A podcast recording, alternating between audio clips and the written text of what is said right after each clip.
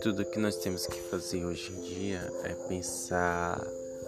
uns nos outros, porque levamos uma vida corriqueira, o dia a dia parece nos acarretar tantas tarefas, tanto peso para para que a gente não pare para pensar no próximo, na vida do próximo, como o próximo está vivendo, o que ele está passando, que situação ele está vivendo nesse, nesses tempos em que nós estamos. E tempos de pandemia, de coronavírus, uh, a gente se assusta e tudo, mas não é de agora que a gente percebe que que tá tudo errado. Então vamos inverter os valores para o que é correto.